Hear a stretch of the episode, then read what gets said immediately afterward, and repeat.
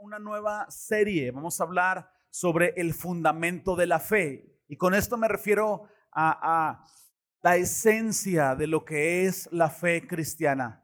Tú quieres reducir toda la enseñanza cristiana a lo más básico, lo más central, lo más importante. En esta serie lo vamos a hablar. La, esencia de, la fe. Y cada, cada domingo vamos a tener un subtítulo y el día de hoy se llama Los dos hijos perdidos. Va a cobrar, muchas de las cosas que voy a empezar a decir van a cobrar más sentido al final de este mensaje. Pero durante esta serie, lo que vamos a hacer es tomar la, la famosa parábola del hijo pródigo y la vamos a despedazar.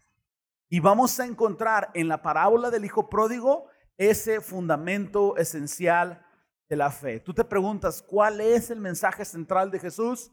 El mensaje central de Jesús, no solo en la parábola, en todos los evangelios, es un evangelio de gracia, de esperanza y de salvación.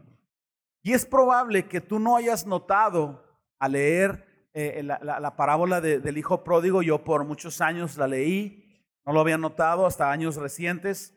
Es probable que no hayas notado que en la parábola del hijo pródigo nos vemos reflejados todos nosotros.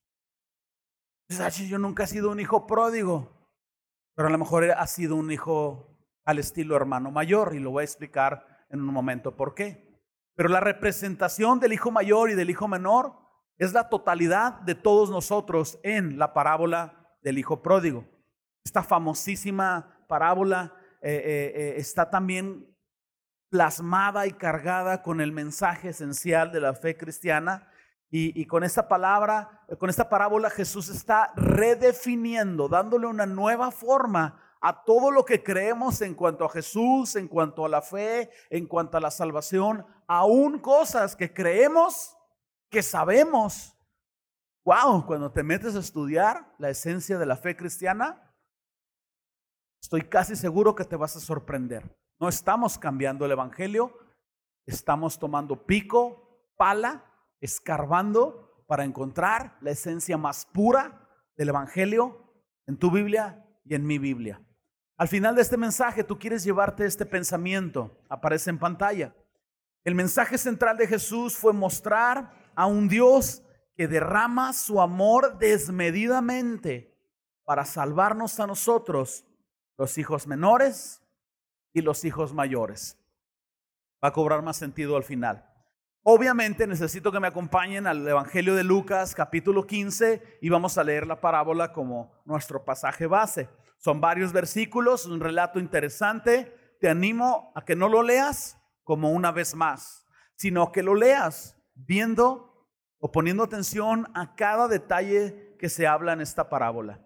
Entonces voy a darles tiempo que la encuentren. Lucas 15. Empezamos en verso 11.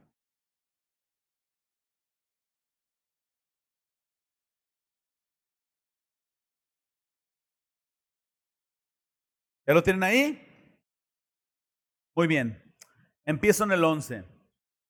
Palabras de Jesús. También dijo Jesús, un hombre tenía dos hijos.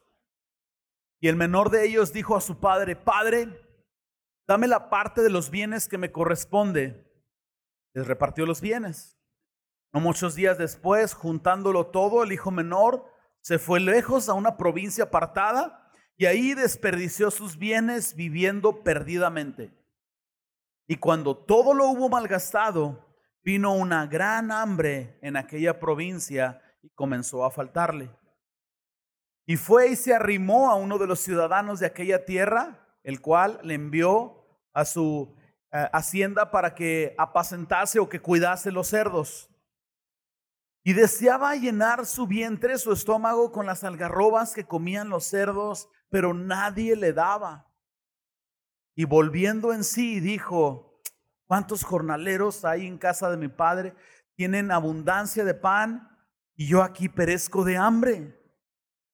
Me levantaré e iré a mi padre y le diré, Padre, he pecado contra el cielo y contra ti. Ya no soy digno de ser llamado tu hijo. Hazme como uno de tus jornaleros. Y levantándose, vino a su padre. Y cuando aún estaba lejos, lo vio su padre Y fue movido a misericordia y corrió y se echó sobre su cuello y le besó. Y el hijo le dijo, Padre, he pecado contra el cielo y contra ti, ya no soy digno de ser llamado tu hijo. Pero el padre dijo a sus siervos, sacad el mejor vestido y vestidle, poner anillo en su mano, calzado en sus pies y traer el becerro gordo y matadlo, comamos y hagamos fiesta. Verso 24, porque este es mi hijo, eh, porque este mi hijo muerto era y ha revivido se, había perdido y es hallado. Y comenzaron a regocijarse. Verso 25. Y su hijo mayor estaba en el campo. Y cuando vino, llegó cerca de la casa y oyó la música y las danzas. Llamando a uno de los criados, le preguntó qué era todo aquello. El jornalero le dijo, tu hermano ha venido y tu padre ha hecho matar el becerro gordo por haber recibido por haberlo recibido bueno y sano. Verso 28. Entonces se enojó y no quería entrar. Salió pronto su padre y le rogaba que entrase.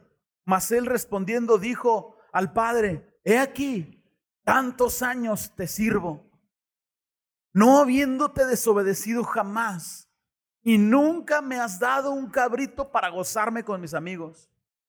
Pero cuando vino este tu hijo, que ha consumido tus bienes con rameras, has hecho matar para él el becerro gordo. Entonces le dijo, hijo, tú siempre estás conmigo, todas mis cosas son tuyas.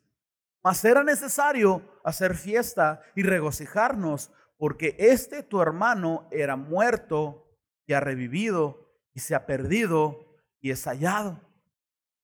De entrada, puedo decir que al hermano mayor le faltaba amor por su hermano. Independientemente de si parece que al hijo menor lo, lo chiplearon y lo favorecieron, el hijo mayor, obediente, nunca lo premiaron. Un dato interesante que rápido salta a la vista es que el hijo mayor no está gozoso porque se salvó su hermano. Está molesto porque está egoístamente pensando en él. Fíjate las palabras, él nunca me has dado un cabrito a mí. Entonces él está pensando en él, no está pensando en el bien de su hermano. Ah, le falta amor. Pero bueno, vámonos por partes, vámonos al primer título que es una pregunta. ¿A quién está dirigida la parábola del hijo pródigo? ¿Cuál es el contexto de esta parábola? Básicamente, una segunda pregunta nos puede ayudar. Básicamente, ¿quiénes eran las personas que estaban ahí alrededor a las cuales Jesús les compartió esta parábola. Y les quiero dar un, consejo para entender mejor las escrituras. Si tú encuentras o sabes quién es el destinatario de un libro, de una carta, de una enseñanza en la Biblia, si tú encuentras a quién va dirigido, tú vas a encontrar mucho del entendimiento de ese pasaje. En este caso, si nosotros sabemos a quienes Jesús les estaba contando la parábola del Hijo Pródigo, la parábola del Hijo Pródigo va a cobrar mucho significado para nosotros.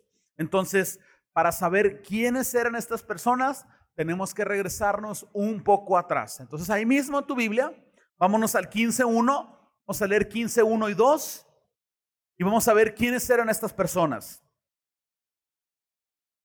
Lucas 15.1 dice, muchos recaudadores de impuestos y pecadores se acercaban a Jesús para oírlo. Versículo 2. De modo que los fariseos y los maestros de la ley se pusieron a murmurar. Este hombre recibe a los pecadores y come con ellos. Entonces, Lucas nos dice que había dos grupos diferentes de personas presentes en el momento en que Jesús contó esta parábola. Ojo, Jesús no contaba las parábolas como un pastor predica en domingo. El pastor del domingo estudia previamente, se prepara y, a lo mejor no todos les cae el 20 o les queda el saco, pero pues fue el sermón que se preparó y órale. O sea, Jesús no llegó con su sermón de domingo, pues a ver a quién le cae el saco. No, Jesús depende de las personas contaba el relato. Entonces hay dos grupos aquí. El grupo número uno aparece en pantalla. Grupo número uno son recaudadores de impuestos y pecadores. Personas que por excelencia son pecadoras y ellos lo saben y ellos se acercaron a Jesús buscando salvación. El grupo número dos eran fariseos y maestros de la ley. Personas que no estaban ahí porque querían encontrar salvación. Entonces, en estos dos grupos se ve reflejada tu vida y mi vida. Y en estos dos grupos está representado el hermano mayor y el hermano menor. Entonces, los recaudadores de impuestos y, los pecadores eran una representación, o sea, en la parábola del hijo pródigo están representados los recaudadores de impuestos y los pecadores en el hijo menor, el hijo pródigo que se fue. Y en la parábola los fariseos y los maestros de la ley estaban representados por el hijo mayor. Observa la dinámica. Los, fariseos eran gente que creía que, que obedecía todas las reglas de la ley. Y mira la parábola, el hijo mayor, siempre te he obedecido, nunca te he desobedecido. Porque el hijo mayor es una representación de los fariseos. Entonces, los fariseos eran personas que se esforzaban por cumplir la ley y creían que bajo sus propios esfuerzos ellos podían salvarse a sí mismos.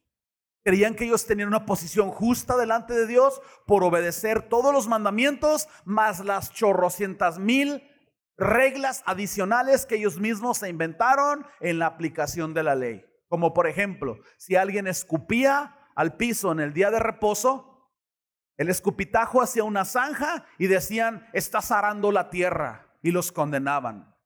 Así de ridículo, así de ridículo. Atados al desempeño y creyendo que van a poder alcanzar una posición correcta delante de Dios por desempeño.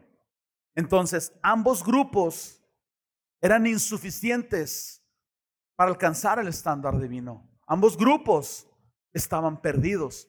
Todos nosotros, sin Cristo, estamos perdidos también. Los fariseos tenían una actitud de superioridad porque creían que cumplían todas estas normas, todo este legalismo. Pero luego Jesús empieza a contar la parábola del hijo pródigo en respuesta al 15.2 de Lucas. El 15.2 de Lucas nos dice que estaban ahí los fariseos murmurando. Y están estos dos grupos de personas. Y Jesús está, va a contar esta parábola en respuesta a la actitud de los fariseos. La principal razón no es los pecadores, porque ellos estaban ahí y ellos no necesitaban una parábola, ellos estaban hambrientos de Jesús. Pero los que necesitaban oír una palabra de arrepentimiento eran los que no estaban ahí buscándola, y esos son los fariseos. Yo quiero poner esta verdad en pantalla para los que toman notas. El objetivo de la parábola del hijo pródigo no solo son los hijos pródigos rebeldes, sino las personas religiosas que quieren autojustificarse con sus esfuerzos religiosos. Entonces, a la luz de lo que estamos leyendo y entendiendo, es un error pensar que Jesús contó la parábola del hijo pródigo y por consecuencia nosotros la leemos.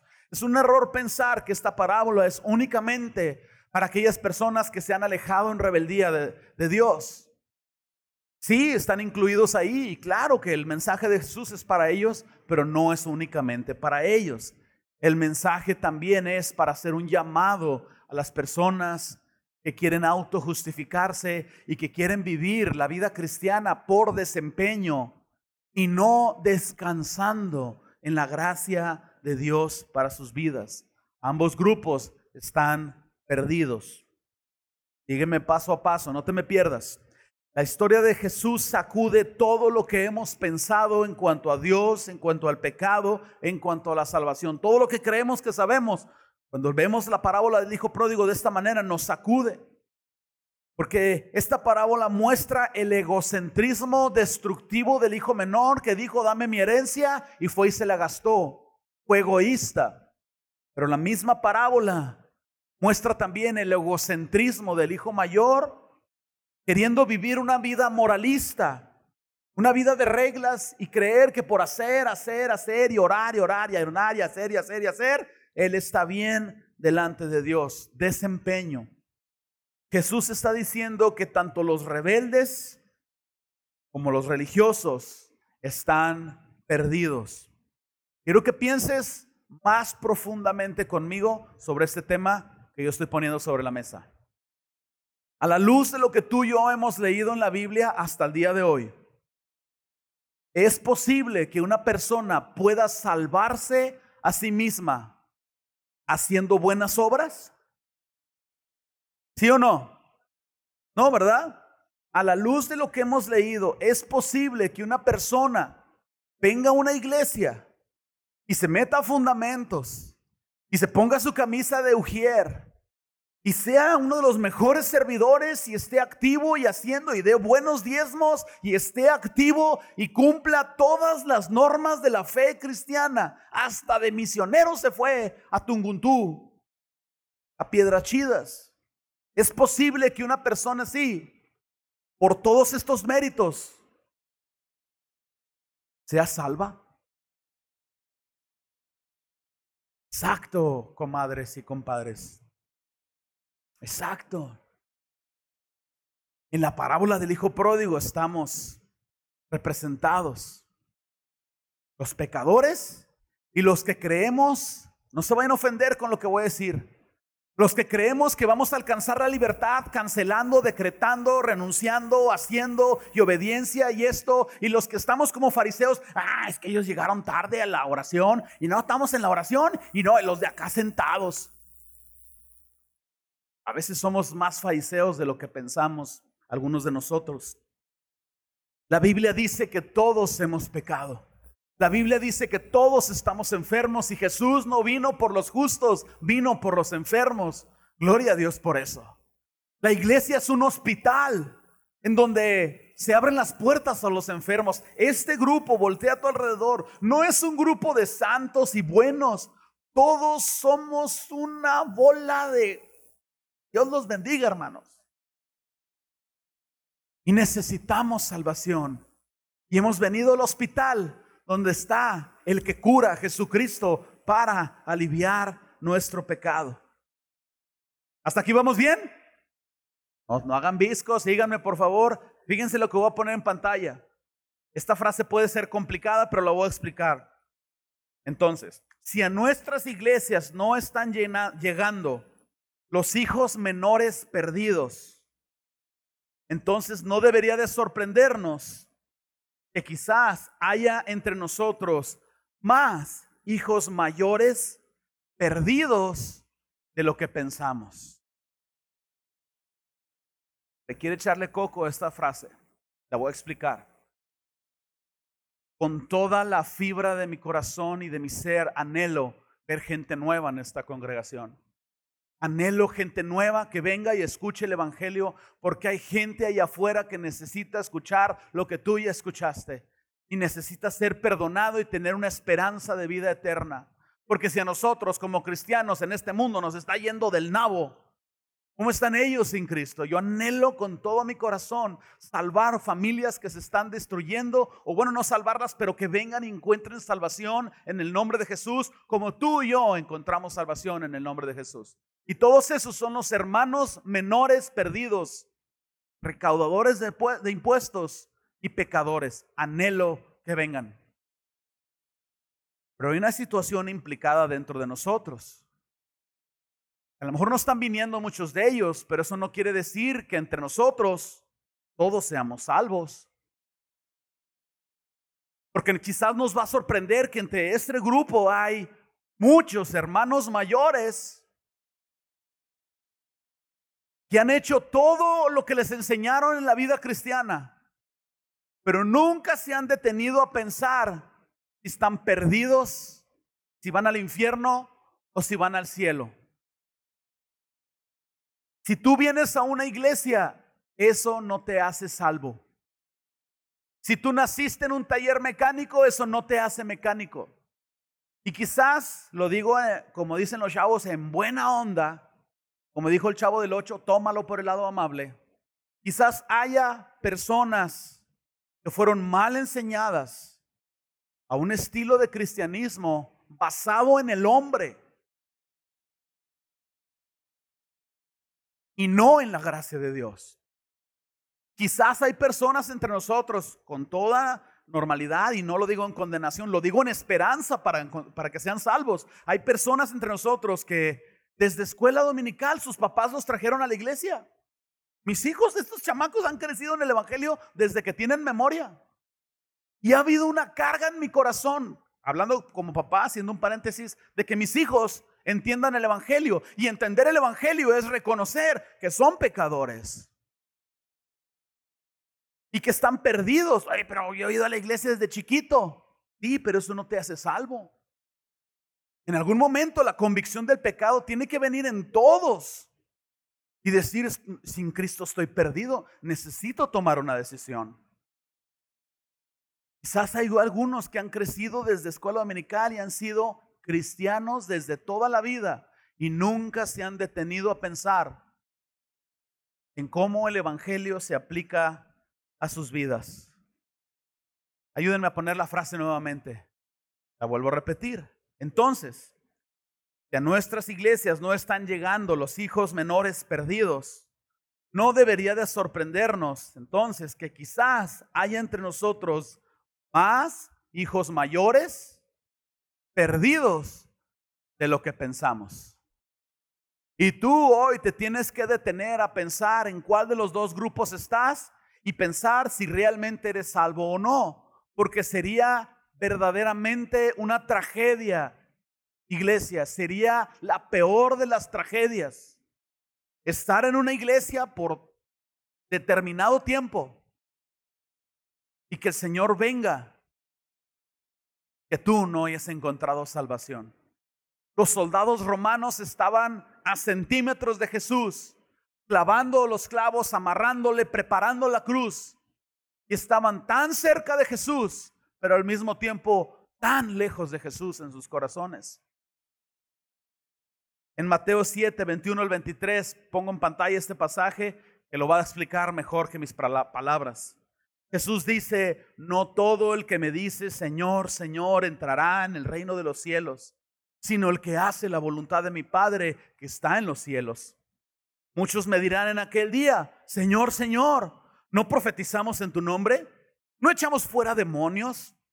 ¿Y en tu nombre hicimos muchos milagros? ¿No estuvimos en pan de vida desde que empezó? ¿No crecimos en escuela dominical y hicimos todo y conocimos todo de la fe cristiana? Y entonces les declararé, nunca os conocí. Apartados de mí, hacedores de maldad.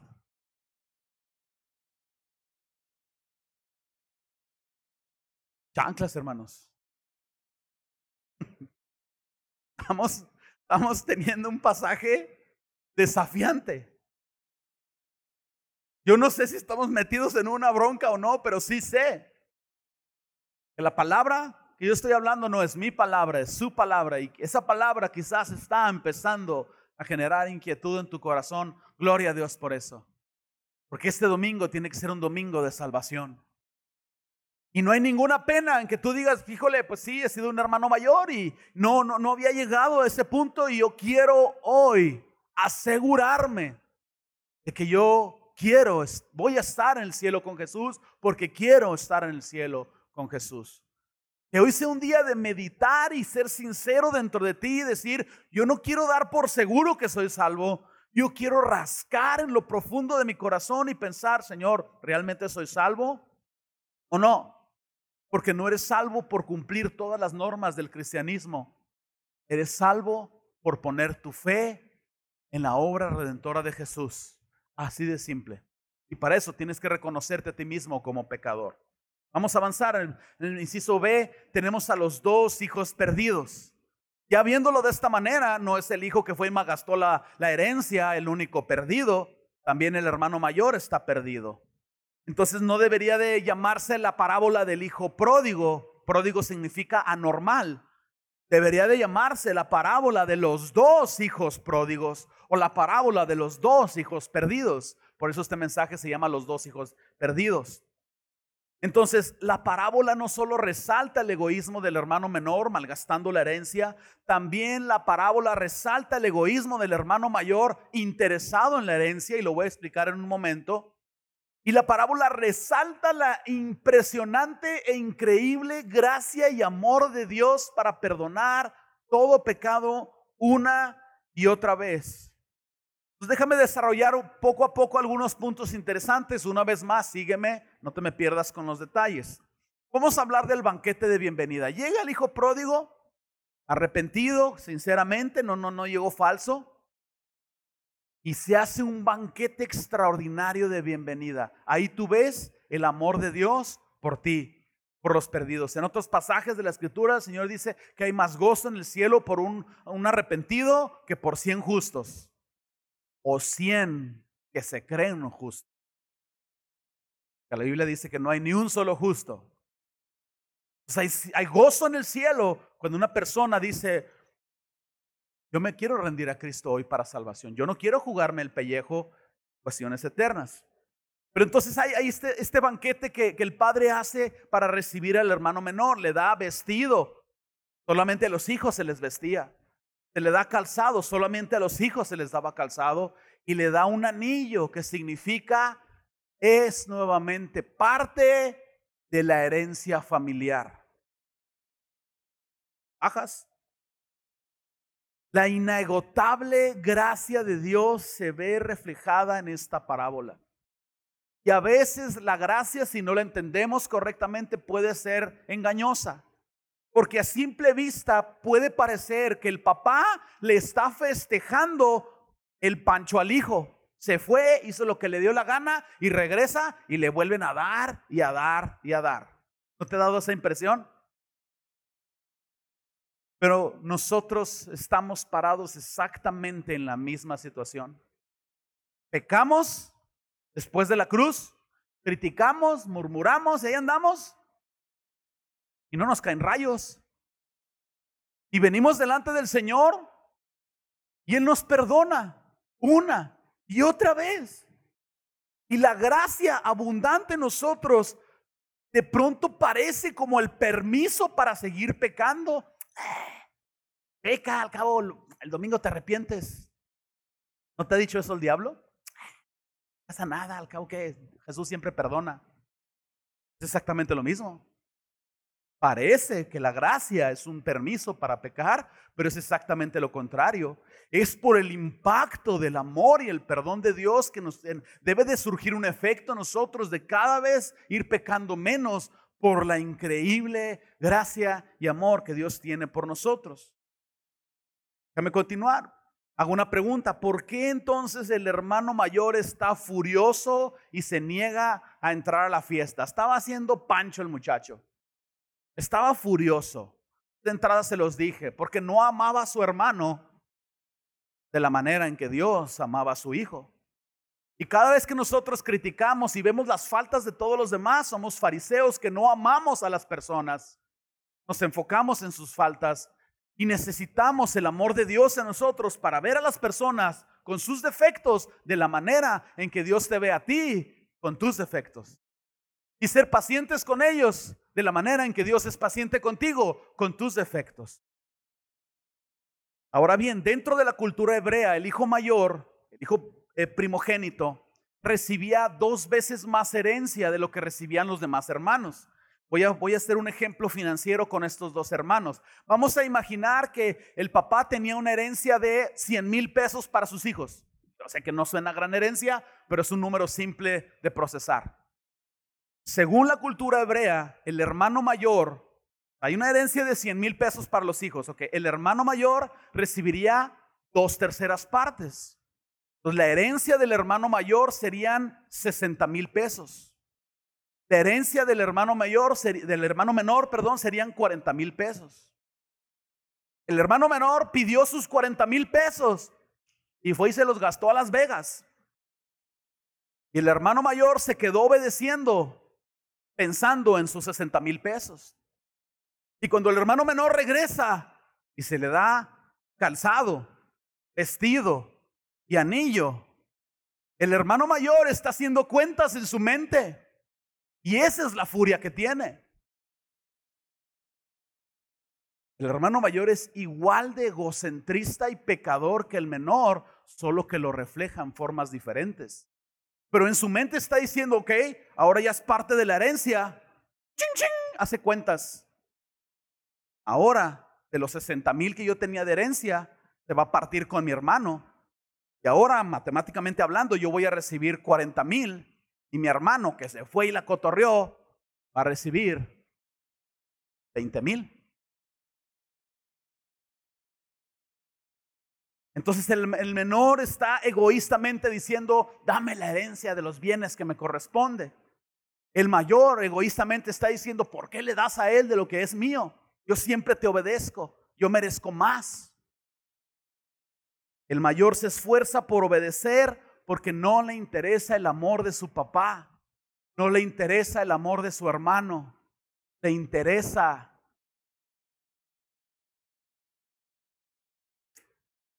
Hay un ídolo en su corazón que es la codicia y está igualmente perdido. Por eso Jesús, en estas dos audiencias, les está contando esta parábola. Porque Jesús quiere que estas personas despierten y digan, pues sí, no es por obedecer, es, es, por, es por lo que Jesús ha hecho por mí. Ambos hermanos son egoístas, ambos están perdidos, todos aquí estamos perdidos y unos llegamos a los pies de Cristo reconociendo que estamos perdidos y otros quizás no nos hemos dado cuenta de que estamos perdidos y necesitamos salvación. Y quizás hay algunos entre ustedes que son salvos y tú lo sabes en tu corazón y, esta parábola va a edificar tu vida únicamente, pero empiezas a sentir incómodo con una convicción, hoy es el gran día para tu vida. Gloria a Dios por esto. Observa el final de la parábola. El final de la parábola es impresionante porque termina con un final inconcluso. Termina con un final abierto. ¿No odias las películas con finales abiertos? O sea, ves toda una trama, un clímax y se acaba la película con el tipo manejando en el carro. ¿Qué? ¿Se casó con la chava? ¿Se, se murió de la herida o no? O sea, ¿qué, qué, qué, qué? qué? condenadas series de, Netflix, todas terminan inconclusas, las odio, pero las amo. Pero sí me chocan los finales inconclusos. A lo mejor a ti te gustan, a mí no. Yo quiero ver al hombre feliz o lo quiero ver muerto como el gladiador, pero quiero un, quiero un desenlace. La parábola del hijo pródigo no tiene desenlace. Es un final abierto, porque las personas la escuchan, cada quien determina su propio fin. Cada quien decide cuál va a ser su propio destino. Observa al final, Lucas 15, 30 al 33. Pero cuando vino este hijo que había consumido tus bienes en, con rameras, le has hecho matar a él el becerro gordo, verso 31. Y entonces le dijo, hijo, tú siempre estás conmigo y todas las cosas eh, eh, mías son tuyas. Mas era necesario hacer fiesta y regocijarnos porque este era tu hermano ha revivido, estaba, había perdido, es hallado. ¿Se acabó? No vemos al, al, hijo mayor. No, sí, papá, tienes razón. Carnal, ¿dónde estás? Ven, qué bueno que regresaste.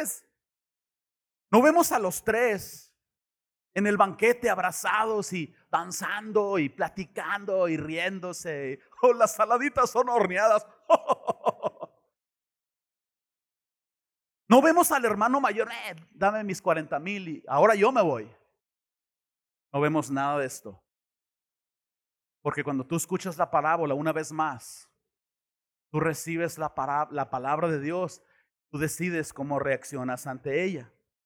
Porque Jesús termina este relato inconcluso, porque su verdadera audiencia eran los fariseos, las personas que vivían por el desempeño las personas que vivían por hacer, decir esto y aquello y necesitaban escuchar una palabra de la fe en Jesús es suficiente para salvación.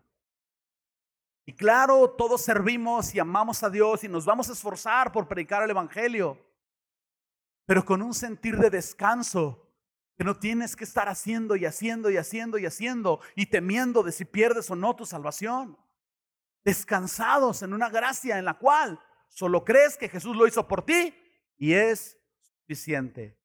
para concluir y dejarlos ir haciendo viscos. Los veo. No le entendí al pastor nada. Pero qué bonito habla y qué guapo está el hermano. Yo sé, yo sé, hermanos. Bueno, no es cierto, pero Jesús está redefiniendo lo que tú y yo creemos que sabemos en cuanto a la fe, la salvación, la gracia y en cuanto a Jesucristo mismo. Creemos que sabemos algo y leemos esta parábola. Solamente hemos profundizado hoy en el primer mensaje y estamos en buena onda, sacados de onda. Llévate este pensamiento. El mensaje central de Jesús fue mostrar a un Dios que derrama su amor desmedidamente para salvarnos a nosotros, los hijos menores y los hijos mayores. La mentalidad del hermano mayor de yo obedezco todas las normas puede ser un serio problema, pero la mentalidad de Jesús lo hizo por mí y yo lo creo, puede ser una hermosa alternativa para tu vida. Termino con Gálatas 2.16, nueva traducción viviente en pantalla. La escritura dice palabras diferentes a la parábola del hijo pródigo, pero muy certeras. En nueva traducción viviente dice, sin embargo, sabemos que una persona es declarada justa ante Dios por la fe en Jesucristo y no por la obediencia a la ley. Y nosotros hemos creído en Cristo Jesús para poder ser declarados justos delante de Dios por causa de nuestra fe en Cristo. No porque hayamos obedecido la ley, pues nadie jamás será declarado justo ante Dios mediante la obediencia a la ley. Tú me dices hoy, no, yo nunca he cometido adulterio.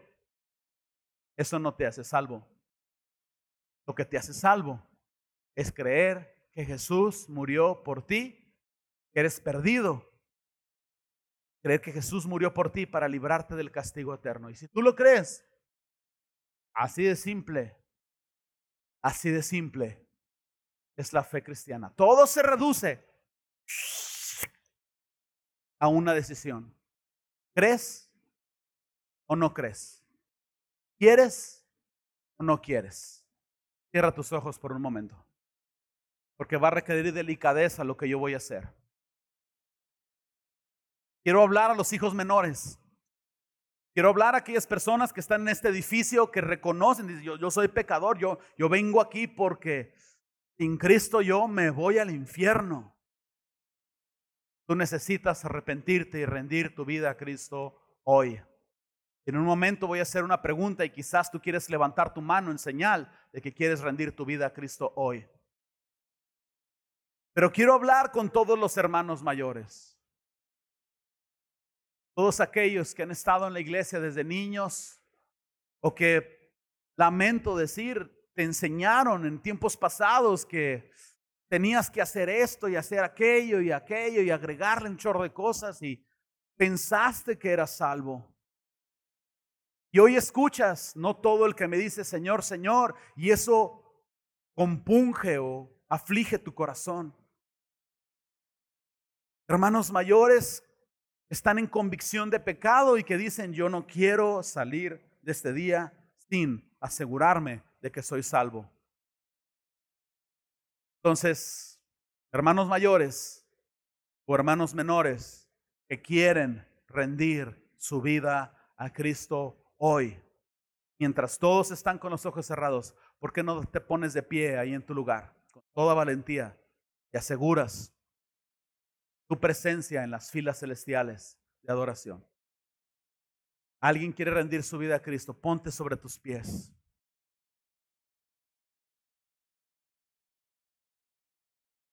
Gracias por ponerte de pie, eres un hombre valiente. ¿Alguien más? ¿Alguien más quiere rendir su vida a Cristo hoy para salvación?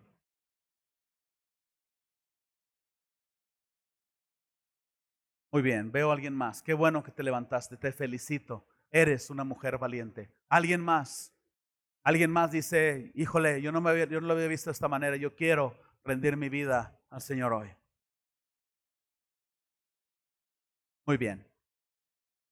Gracias por pararse atrás. Qué valentía tan admirable.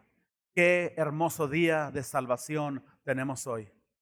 Las personas que se pusieron de pie solamente sean simples. Oren a Dios y pídanle al Señor perdón y díganle, Señor, creo en ti que moriste por mis pecados y que en ti yo encuentro salvación de una manera simple. Crean y serán salvos. Empiecen a seguir a Jesús. Todos aquellos que se pusieron de pie pueden tomar sus lugares.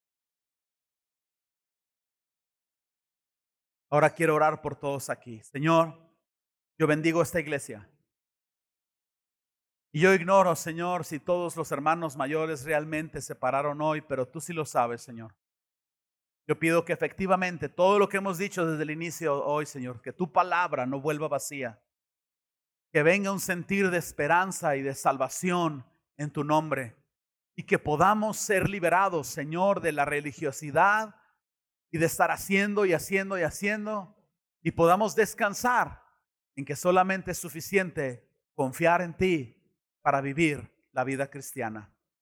Pido que esta palabra quede arraigada en las mentes y corazones hoy en el nombre de Jesús. Amén. Este es el inicio de la serie. Que ustedes quieren oír más al respecto, próximo domingo les seguimos. Que Dios los bendiga, que coman rico y que descansen el resto del fin de semana.